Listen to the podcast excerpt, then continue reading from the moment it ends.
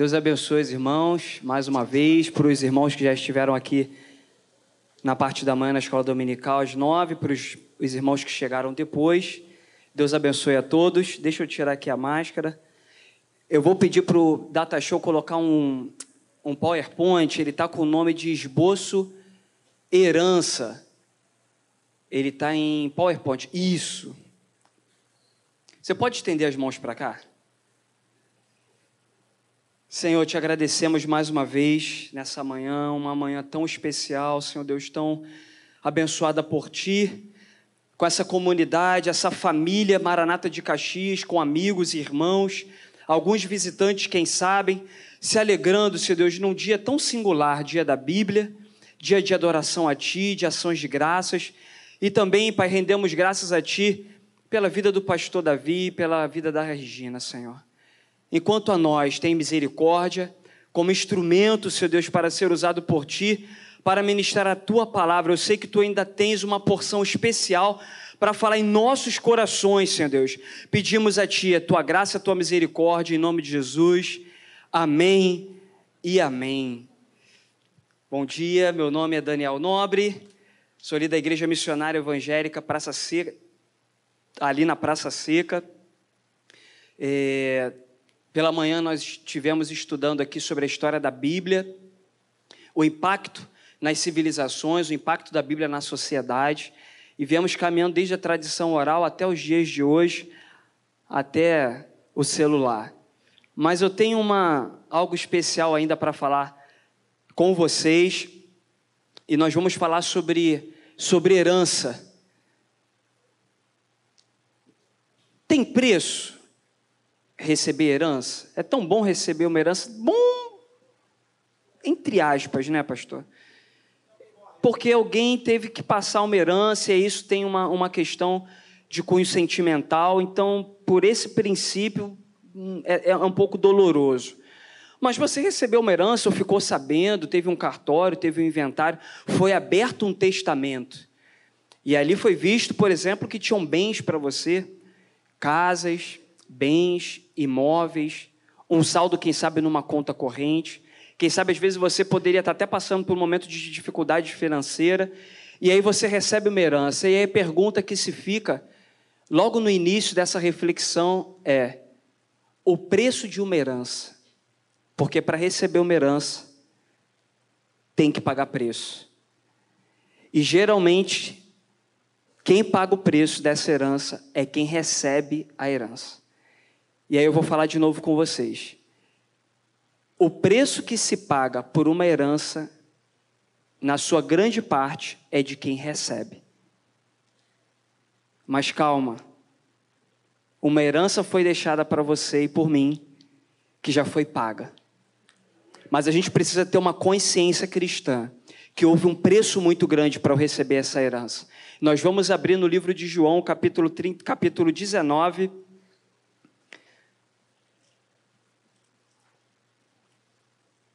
João capítulo 19, versículo 30.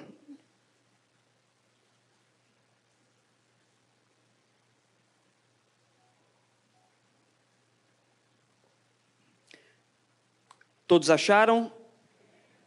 A minha versão diz assim: Quando, pois, Jesus tomou o vinagre, disse: Está consumado. E, inclinando a cabeça, rendeu o Espírito. João capítulo 19, versículo 30. E aí a nossa reflexão, nesses minutos que nós temos no dia de hoje, ela passa por esse versículo com essa palavra que traduzida diz consumado, que no grego koine ela é tetelestai ou de um verbo teleos, que é pago, quitado, liquidado, honrado. Era como se fosse um carimbo. Imagina você com várias notas promissórias. Ou imagina você com vários boletos que não param de chegar.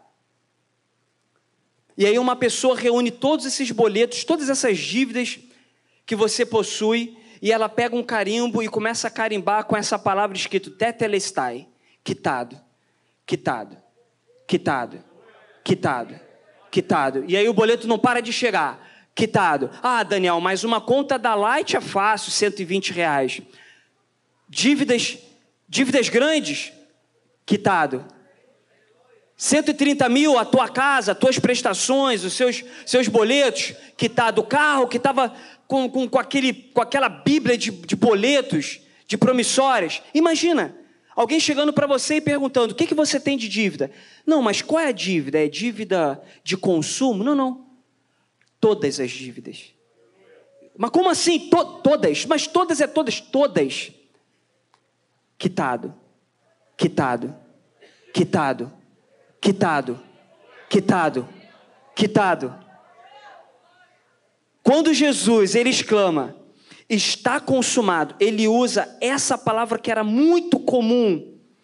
Todos aqueles judeus, aqueles gregos, aqueles aquelas pessoas que estavam acompanhando aquele momento de, sofrer, de sofrimento do nosso doce meigo Jesus, quando ele pronuncia aquelas palavras, eles falam: não, peraí, ele está liquidando, liquidando o quê? Ele está pagando o quê? Está consumado toda a dívida da humanidade, todos os pecados, tudo aquilo que era contra mim e contra você. Ele pagou na cruz, mas teve um preço muito grande. Hoje no Brasil, para você receber uma herança, você precisa pagar um imposto. Quem já passou por isso, talvez na pandemia isso tenha aumentado. Muitas mortes, muitos bens sendo deixados para filhos, para netos, para as esposas. Existe um, um, um imposto no Brasil. E aí eu quero que você preste atenção no que eu vou te dizer. Para alguns isso é comum, para outros nem tanto. Esse imposto se chama ITCMD Imposto de Transmissão de Causa Morte ou Doação. Porque não necessariamente você pode receber uma herança por morte, mas você pode estar recebendo uma herança por doação em vida. Muitas pessoas doam patrimônio em vida. Pois bem, no Brasil esse imposto ele vai de 1 a 8%. Mas peraí, eu estou recebendo um bem, eu estou recebendo uma herança. O meu pai trabalhou a vida inteira, trabalhou duro, carteira de trabalho, dois, três empregos. Ele morreu, ele recolheu o imposto, ele foi honesto, ele deixa um bem, porque ele falece, ele deixa uma herança para mim, eu recebo esse bem e eu tenho que pagar esse imposto? Sim. Mas o meu pai já não pagou? Pagou. Mas ele pagou durante a vida toda. Correto. Mas eu ainda tenho que pagar esse imposto. Aí eu não estou entrando no mérito de legalidade, se é justo. Eu não estou entrando nesse mérito. Eu estou querendo dizer para você que hoje, para você receber uma herança, você que recebe, precisa pagar imposto. Esse imposto nos Estados Unidos, na década de 40, ele já chegou a ser 70% do bem. 70% do bem. Em alguns países, como o Japão, já chegou a 88% do bem. Período de guerra, o Estado precisando arrecadar para financiar seus sistemas bélicos, 80% do bem. E aí eu queria compartilhar algo pessoal, que eu tive uma experiência com uma cliente. O esposo dela, ele, essas pessoas que vão arrecadando recursos ao longo da vida e vão direcionando para patrimônios de imóveis, bens, tem pessoas que ganham dinheiro, ganham uma indenização, compra terreno, compra imóvel, constrói kitnet. Nenhum problema, é uma questão de patrimônio, é uma decisão de investimento pessoal. Outros gostam de aplicar na poupança, alguns gostam de comprar imóveis. Eu quero ser amigo dos dois. Se você tem dinheiro aplicado na poupança, por favor, não se esqueça de mim. Mas se você também gosta de comprar imóvel, Angra dos Reis, me empresta a chave. Não tem problema nenhum. Eu quero ser o seu amigo. Mas olha a experiência que eu tive. Um senhor de 88 anos de idade. Ele passa a vida inteira acumulando. Todo o patrimônio dele estava em imóveis. A esposa dele, a dona Maria, ela não trabalhava, era uma dona de casa. E ele recebia algumas, alguns aluguéis, eles mantinham a, a, a rotina financeira deles. E esse senhor, ele falece. Ele tinha 13 imóveis. quando ele falece, para passar os bens que estavam todos no nome dele. Todos no nome dele. Para passar para o nome dela, ela teria que pagar o imposto. 8% de 13 imóveis. Os 13 imóveis valiam 23 milhões de reais. Ela não tinha dinheiro na conta ela tinha uma herança, ela tinha um bem, era um direito dele que ele trabalhou desde o início, ele organizou aquilo desde o início, desde lá de trás. Estava tudo direcionado. O fim era, de certa forma, falando de patrimônio, não de uma questão é, sentimental, mas falando de uma questão de patrimônio, estava tudo direcionado, estava tudo, entre aspas, perfeito mas existia um preço a ser pago e ela não tinha. Sem liquidez. Vocês estão entendendo, talvez, aonde eu vou querer chegar com essa história tão simples? Talvez você tenha entrado hoje aqui pela manhã convidado por alguém. Talvez você já seja, seja membro aqui da Maranata há 20 anos, não sei, talvez. Talvez você aceitou Jesus e levantou a sua mão, e aí você está numa caminhada progressiva do Evangelho, porque é contínuo, é diário, é dia após dia. Tome a sua cruz, permaneça, siga. Mas será que você está dando devido valor a um preço que foi pago lá atrás na cruz? E aí me permita, na verdade, isso foi. Na verdade, a cruz foi consumado, mas essa ideia concebida foi bem lá atrás, foi no início de tudo. Foi no início da criação do ser humano, foi lá em Gênesis, para que hoje eu e você estivéssemos com tudo quitado, tudo liquidado. Daniel, mas a minha conta no saldo de com Deus estava no cheque especial, juros rotativos, juros sobre juros. Quando eu acordei num belo dia, Daniel, a conta estava liquidada. E aí eu estou querendo trazer você para um sentido espiritual.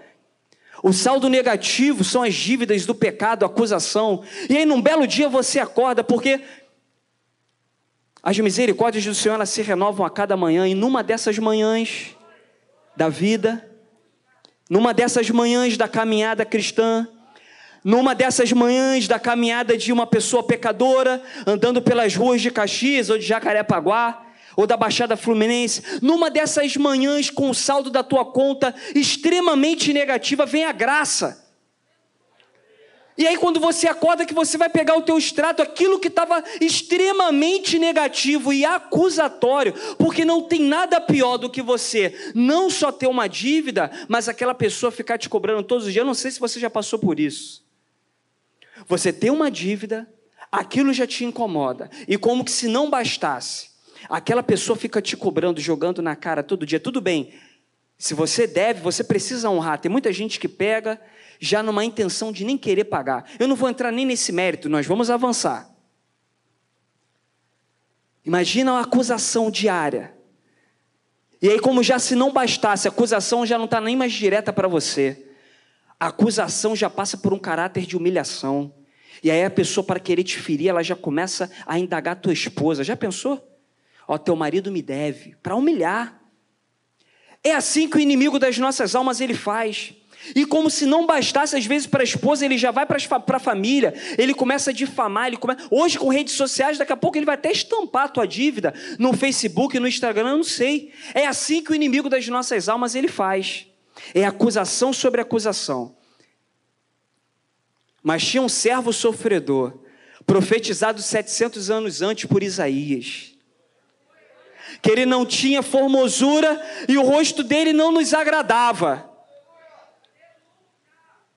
Ele sabia o que era padecer, homem de dores, mas sobre as suas pisaduras nós fomos sarados.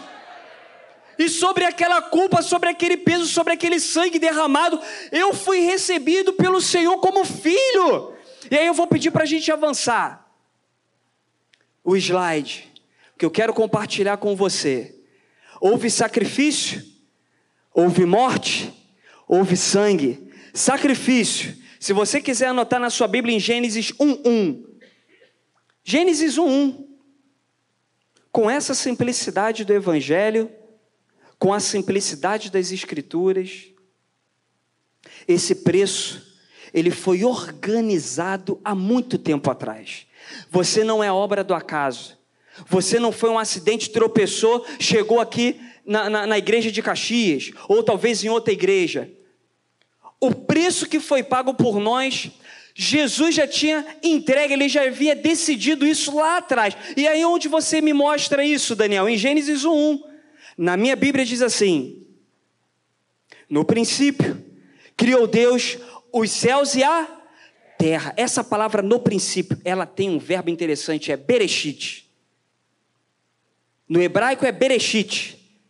Mas se fosse até aí, ah, Daniel, isso aí eu já ouvi, eu fiz IBM, eu já escutei isso no YouTube. Mas essa palavra ela é uma composição de três palavras: Ber, filho. E aí tem um A em hebraico, que em grego, os gregos, eles quando vão querer se reportar a Deus, eles falam alfa ou ômega, porque é princípio ou fim. Então, a primeira palavra, A. A última, ômega, o O em grego, alfa e ômega. Mas os hebreus também eles usavam a palavra A quando eles queriam falar sobre Deus. Então essa palavra belechite, ela tem ber, filho, aparece um A para querer se reportar a Deus. E chite é arbusto ou espinheiro. No princípio, princípio, ber, filho. Deus, arbusto ou espinheiro. Filho de Deus num espinho. Isso diz alguma coisa para você? Você tem noção de fato que preço foi esse? Porque nós estamos falando aqui de cinco mil anos antes, para trás. Será que hoje nós temos essa concepção de um preço tão alto? Ah, Daniel, mas você está querendo me constranger? Não, de forma alguma. Porque a graça é favor e merecido. Nada do que eu faça, nada do que você faça será capaz de liquidar, de devolver nada. Mas foi pago, foi um dom gratuito de Deus. É favor e merecido. Mas isso teve um preço e ele pagou isso lá atrás, já estava decidido. Sacrifício morte. Em Gênesis capítulo 22, acompanhe na sua Bíblia comigo, Gênesis capítulo 22, versículo 8. É muito interessante essa passagem. Eu não vou ler ela na íntegra, você pode acompanhar na sua Bíblia para ganharmos um pouquinho de tempo. Mas é uma passagem tão emblemática, onde Abraão ele está caminhando com seu filho Isaac. E aí, em determinado momento da caminhada, tem um diálogo de pai e filho, de filho com pai. Isaac, ele pergunta: Pai, está tudo preparado? Tem a lenha, tem as pedras, está tudo preparado. Mas aonde está o? Aonde está o? Cordeiro. Ué, Daniel, você está falando de morte? Sim. Aonde está o cordeiro? E aí, quando Abraão vai sacrificar o seu filho, o anjo vem e interrompe aquele ato, porque na verdade só um era digno de morrer, o único filho, o filho unigênito do pai, só ele que era digno, que era capaz de morrer e derramar o seu sangue por expiação dos nossos pecados. E aí o anjo do Senhor fala: Não, Abraão, não. E aí logo depois aparece um animal preso no arbusto. Deus providencia tudo, isso está lá no versículo 13. E aí, quando eles estão caminhando e o anjo interrompe aquele ato, tem um animal que é preso no arbusto.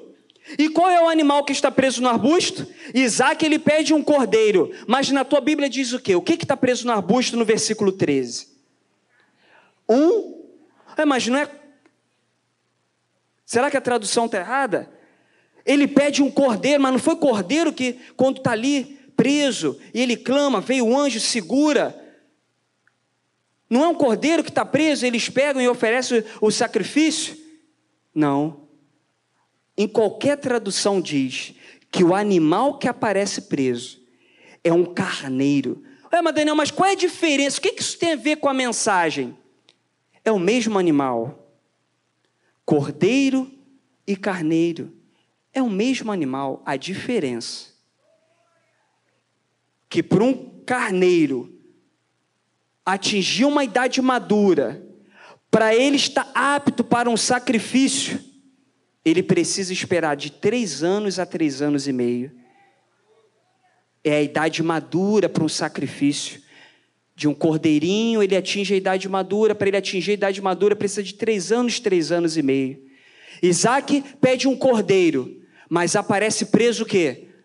Um carneiro. Até isso a Bíblia já estava apontando o sacrifício de Jesus, o tempo que o servo sofredor, o ministério que ele precisaria pagar depois do batismo no Rio Jordão, feito por João Batista, depois de 400 anos de silêncio da parte de Deus, surge um profeta no meio do povo, no meio de Israel, e esse profeta João Batista ele profetiza: Eu não sou digno nem de desatar as sandálias dos teus pés.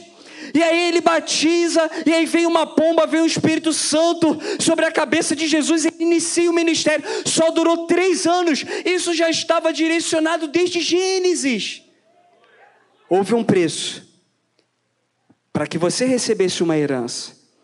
As Escrituras, hoje é o dia da Bíblia, nós estamos percorrendo o, o, o, livro sagrado. Será que você tem essa compreensão, essa noção, que você está diante de um livro sagrado? Da Bíblia. E essa Bíblia, ela se revela a nós. Talvez a gente não consiga compreender nas nossas limitações humanas. Esses dias eu estava lendo o Salmo 90. Eu já li o Salmo 90 algumas vezes, não tanto igual o pastor Davi. Mas eu estava lendo o Salmo 90, e aí eu passei as escrituras, eu estava lendo, Senhor, Tu és o meu refúgio, Tu és a minha morada. E aí o Salmo 90 diz, de geração em geração. Mas aí, sabe quando você tá, acorda de manhã que, sabe, que você está com um vazio na alma, e aí você medita nas escrituras, e aí eu estava lendo de uma forma um pouco despretensiosa, e na Bíblia estava escrito assim: Salmo do servo Moisés. Eu falei, meu Deus, Salmo de Davi, o livro dos Salmos, sabemos que não foi Davi que escreveu todos os salmos, mas Moisés. Moisés, o que, que Moisés tem a ver mil anos depois? O que, que Moisés tem a ver? E aí, quando eu li, aí eu fui ler de novo. Ó oh, Senhor, Tu tens sido o meu refúgio e a minha morada. E a, a minha, vamos colocar numa tradução de hoje, Moisés está falando assim: Senhor, tu tens sido a minha, a minha casa, de geração em geração. E aí eu entendi, porque Moisés não tinha casa, ele morava em tenda. Ele devia estar aflito escrevendo aquele salmo. Acordava de manhã, armava a tenda. Via uma tempestade de areia no deserto, voava a tenda para tudo quanto é lado. Era barraca, era goteira de tenda. E mulheres acordavam de manhã e falavam: Moisés, a minha tenda está com um buraco. E aí Moisés dá aquela confusão. E aí tem uma hora que ele para e ele fala assim: Senhor. Eu estou cansado disso, me permita, digo eu, Daniel, estou parafraseando. Quem sabe ele já estava cansado da caminhada, de tantas indas e vindas, alguns projetos armados, alguns projetos desarmados, alguns vendavais que sopraram e destruíram. Ele fala: Ah, Senhor, tu és a minha morada. Tu és o meu refúgio de geração em geração. Eu não sei se você está passando por alguma circunstância, algum momento Final do ano, começou o ano com alguns projetos, começou o ano com algumas tendas armadas, alguns vendavais da vida levantaram, voaram a barraca, aquele projeto que você estava armando, mas está na hora de você colocar um pouquinho a sua cabeça no travesseiro e você deitar no colo do Senhor e deixar que o Espírito Santo ministre na tua vida. E aí você olha para o monte de onde me veio o socorro, e aí o salmista diz: O socorro vem do Senhor que fez os céus e a terra. Descansa no Senhor, e aí você vai dizer assim como Moisés: Senhor, tu és a minha morada, ó Altíssimo. Sendo que não é só para a tua geração, é para a minha geração, é para a geração dos teus netos, é para a geração dos teus filhos. Talvez você esteja preocupado. Esse garoto não passa em concurso. Esse garoto não passa de ano. O que, que vai ser? Eu só tenho uma aposentadoria. Eu não consigo nem me manter. Como é que eu vou manter esse rapaz? E agora ainda quer casar? Sabe essas demandas da vida que nós adultos acaba, acabamos nos preocupando com as nossas gerações? Quem sabe está na hora de você descansar no Senhor e falar: Senhor, até aqui o Senhor tem me sustentado. A tua promessa está na minha casa, Senhor. Avança, por favor. Já estamos caminhando para o fim. Teve sangue, irmãos, para chegar na graça, favor imerecido, amor e perdão. Teve que ter derramamento de sangue, irmãos. Hoje é o dia da Bíblia. Eu falei, Senhor, eu não posso deixar de, de passar pelas Escrituras. E aí eu quero convidar você a abrir em Gênesis. Não, a gente vai ficar em Gênesis. Gênesis 3, versículo 7. Gênesis 3, versículo 7. E aí você vai manter a sua Bíblia aberta. Eu não vou ler na íntegra, você vai acompanhar na sua Bíblia. Mas essa passagem ela diz o seguinte: que quando o homem pecou, e aí você se coloca no lugar. Não vamos olhar num segundo plano. Ah, isso foi culpa do Adão. Não, se coloca no lugar. Quando Adão e Eva peca, quando eles pecaram, e aí Deus ele vai percorrer ali o Éden, ele vai querer conversar com eles. E aí a Bíblia diz que eles para encobrir a sua nudez, eles colocam folhas, eles fazem roupas de folhas de fieira. Mas lá no versículo 21, meu Deus, lá no versículo 21, tem algo tão tremendo, irmãos porque não era satisfatório tentar resolver os problemas dos nossos pecados com as folhas da vida, com o jeitinho da vida, ou aquele jeitinho, com aquela folha que você vai tentar tampar aqui, tampar ali. O Senhor tudo ele sonda, o Senhor ele tudo conhece, conhece o meu deitar, o meu levantar, o teu pensamento, aquela acusação durante a semana que nos persegue. E aí o próprio Deus, ele se revela a Adão e Eva, ele fala assim: "Vou preparar pele de animal. Irmãos, para você preparar uma roupa de pele de animal, você tem que fazer o que com o animal, irmãos? Você precisa matar, se você mata, você derrama o quê? Sangue lá em Gênesis já estava falando, olha só, peraí, vocês não estão entendendo. Para encobrir o pecado de vocês, vai precisar matar, vai precisar sacrificar alguém, e só derramando sangue que as vestes de vocês vão ser supridas e as nossas vestes elas foram supridas em Cristo Jesus. Por favor, passa o slide. Falta um minuto. Meu Deus. Ah, irmãos, talvez você não nas demandas da vida a gente acaba perdendo a seriedade do que aconteceu naquele grande dia quando Jesus ele morre, ele pronuncia aquela palavra, está consumado. Quando ele pronuncia essa palavra, irmãos, algo terrível e tremendo acontece. O céu fica escuro. O véu do templo é rasgado. Ah, irmãos, não é um véu. Quando fala véu, não é um véu ah, irmãos, de linho simples. Os escritos dizem, irmãos, que a altura do templo era de 30 côvados. Isso dá mais ou menos 18 metros de altura. 18 metros de altura. Imagina, não sei quantos metros tem aqui. O pé direito dessa igreja é lindo. Imagina no mais alto ali, um véu.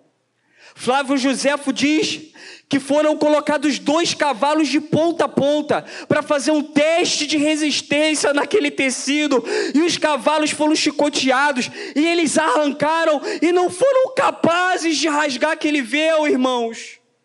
O que, que aconteceu naquela hora? Que o véu foi rasgado de 18 metros.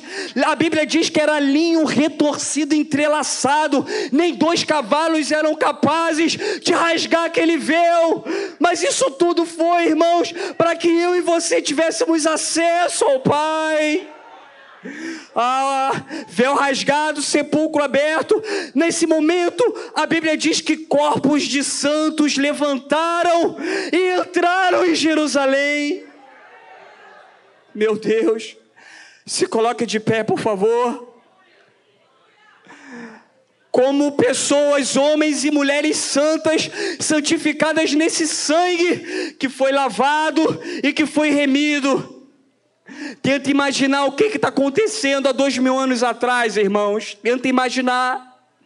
Tenta imaginar um, um tecido dessa largura, dessa espessura, de 18 metros, irmãos, sendo rasgado quando Jesus morre e pronuncia: está quitado. Isso foi por mim, por você. Houve um preço muito grande por isso. Talvez você não esteja se achando digno. Quem é digno, irmãos? Deixa eu falar para você, eu não sou digno. Pastor Davi não é digno. Pastora Regina, nós não somos dignos, mas a graça, não existe carência para graça, ouça. Não é como um plano de saúde que você paga, tem que esperar seis meses para usar. Já passou por essa experiência? Você pagou um plano, precisa usar, está em carência. Não, irmãos, a graça não tem carência. A graça, você usa ela na hora. E o poder redentor do Senhor, ela vem sobre você e salva a tua vida, salva a tua família. E eu quero orar por você hoje, nesse momento, curva a sua cabeça, com a permissão do pastor Davi. Feche os seus olhos mas os seus olhos físicos, porque eu vou pedir que o Espírito Santo de Deus abra os seus olhos espirituais, abra os olhos da tua igreja, Senhor. Abra os meus olhos para que eu veja. Jarabandura em sube, Senhor. Alto preço foi pago ali na cruz. Muitas das vezes nós não damos tantas relevâncias, Senhor, a esse preço que foi pago. Senhor, mas entra na nossa família, na nossa casa, entra naquele jovem que não aceitou Jesus, essa senhora que está clamando, Senhor, tu ama muito mais esse parente do que essa própria pessoa, esse próprio homem e essa mulher, porque foi o Senhor que morreu na cruz por nós. Senhor Deus, abre nossos olhos para que a gente permaneça nesse caminho, o caminho que já foi trilhado pelo Senhor, conquistado ali na cruz, e que a salvação chegue na nossa casa, que possamos permanecer firmes e constantes, sempre abundantes na obra do Senhor, porque o nosso trabalho não é vão em Ti, Senhor. Em nome de Jesus, aplauda ao Senhor. Amém, Pai.